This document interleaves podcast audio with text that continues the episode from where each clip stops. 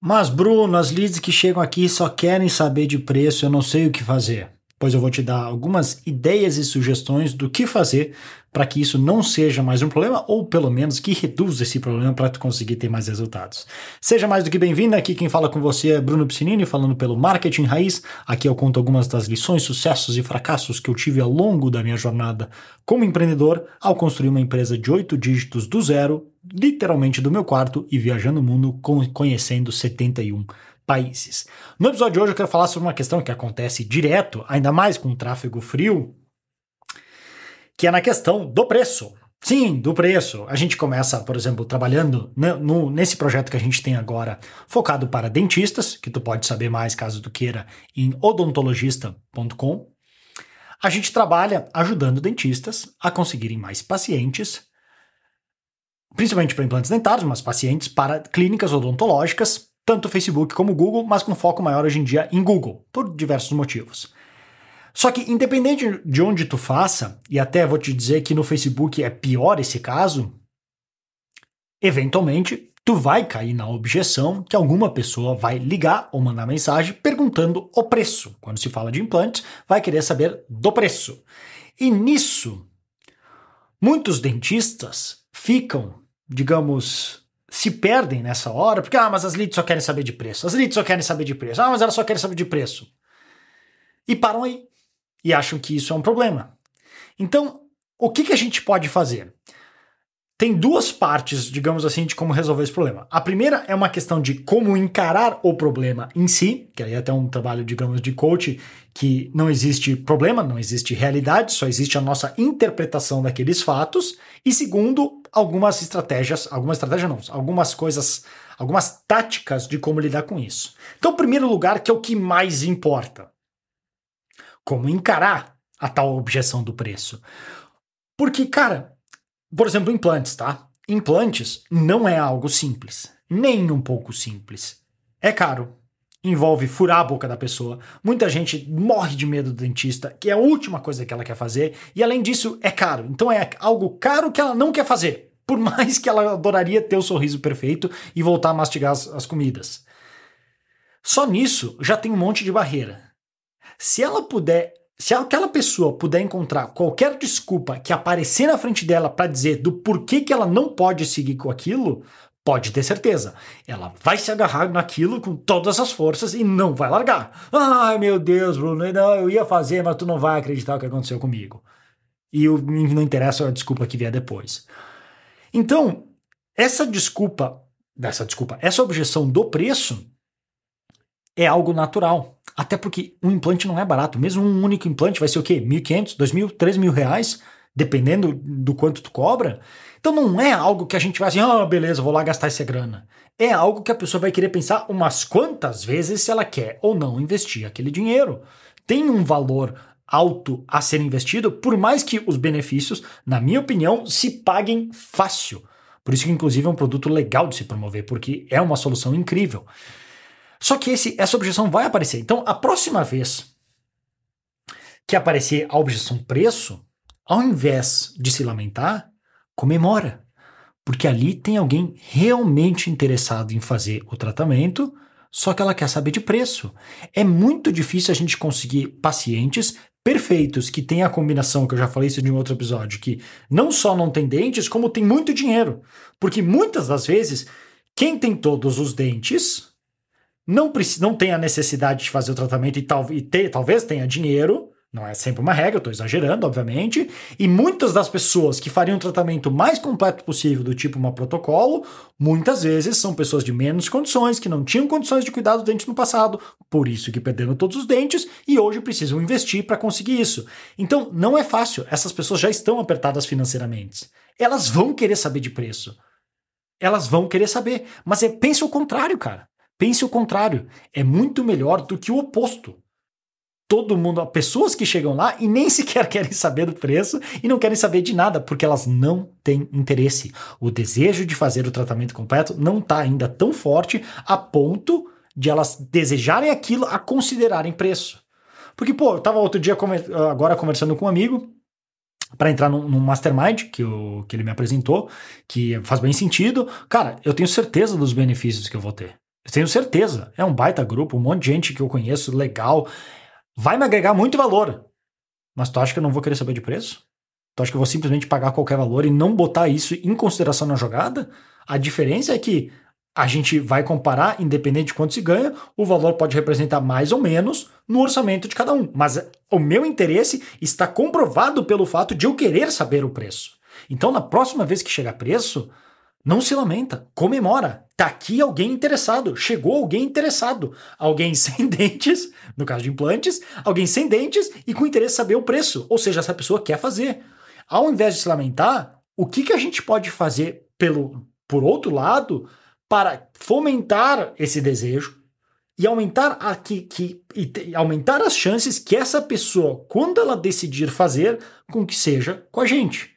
Primeiro, do ponto de vista de autoridade, confiança, mas também do ponto de vista, agora, algumas coisas táticas de, cara, como é que eu posso oferecer financiamentos melhor para essa pessoa? Claro que vai ter pessoas que vai chegar lá, cara, vou dar uma entrada de 100 reais e 50 reais por mês. Pô, aí não tem muito o que fazer, né? Fazer o quê? Mas também, ao mesmo tempo, daí, não leve isso como uma ofensa pessoal. Alguns dentistas se ofendem, ah, mas a pessoa só pode pagar isso.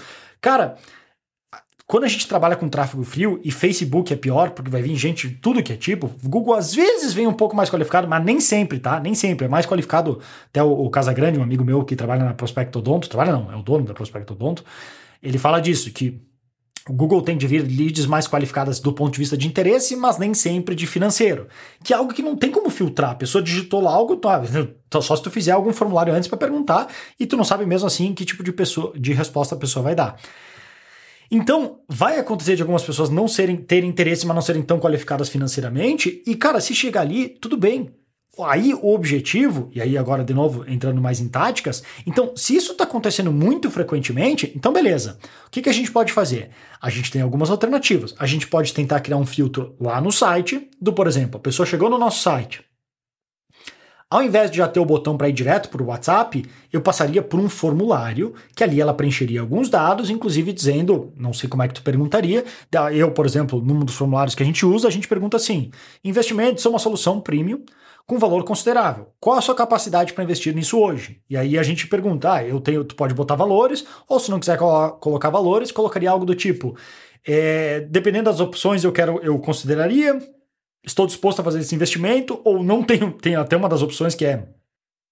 Não lembro exatamente as palavras agora, mas é tipo, não tenho condições de investir nisso agora. Cara, essa pessoa, se ela, se ela colocou isso na resposta, então ela só está procurando por curiosa. Então é alguma pessoa que, se a gente for ligar no telefone já sabendo essa resposta, vale a pena pensar se eu quero realmente marcar uma consulta com essa pessoa, porque daí vai ocupar o, de, o, tempo do dentista e o tempo do dentista é o que mais vale, porque aí vai fazer ele perder dinheiro, porque ele atender uma pessoa que não tem chance nenhuma de realmente ser alguém que possa evoluir para um tratamento, então é melhor essa pessoa dizer, olha, assim, simplesmente desculpa, a gente uh, pode indicar outro para você, mas a pessoa acabou de falar, ou simplesmente não ligar, não dar continuidade no, no atendimento.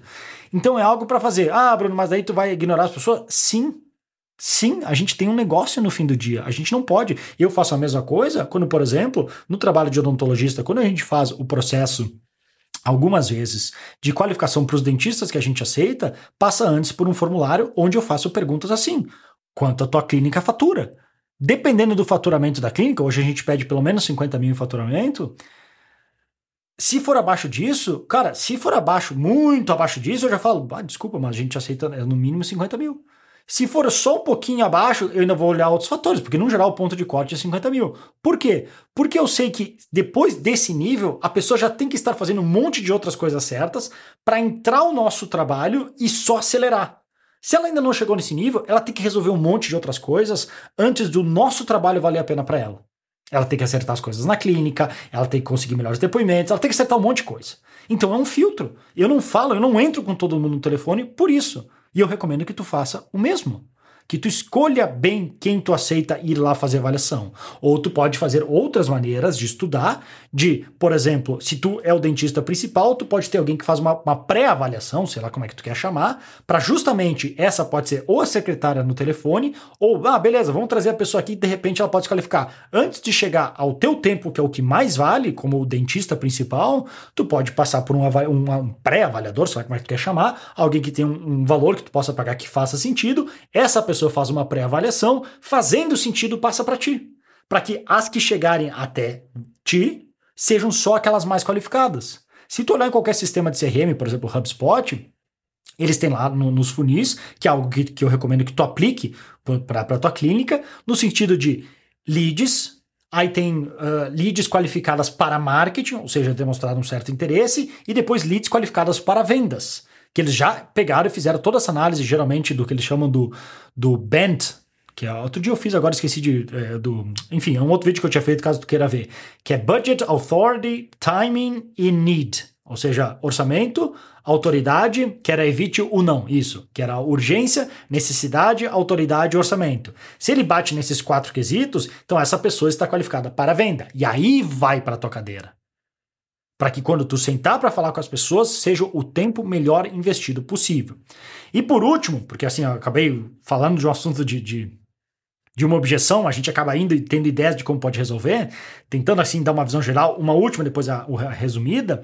Uma última tática para usar, se quiser, se a pessoa insistir muito no querer saber o preço, primeiro, quando a secretária estiver falando, é tentar aquela resposta mais básica, que é de falar: olha, não é assim que funciona, porque isso aqui não é um serviço tabelado, isso aqui não é como um restaurante, é algo que a gente tem que entender a tua situação para sequer saber se tu precisa um implante em primeiro lugar.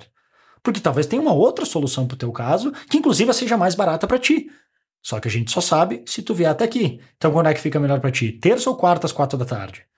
Entende como, tipo, a ideia não é vender preço, aquela coisa quase que um clichê, mas que é o clichê feijão com arroz que poucos fazem. Não é vender preço, mas vender valor, mostrar realmente interesse em resolver a vida da pessoa e não só entregar um produto na boca dela e tchau, tchau, boa sorte, se der errado o problema é teu. Não, a gente realmente se preocupa com ela. A gente quer desenvolver um nome, uma marca que a pessoa volte e indique os outros, porque é aí que o nosso crescimento real vai acontecer.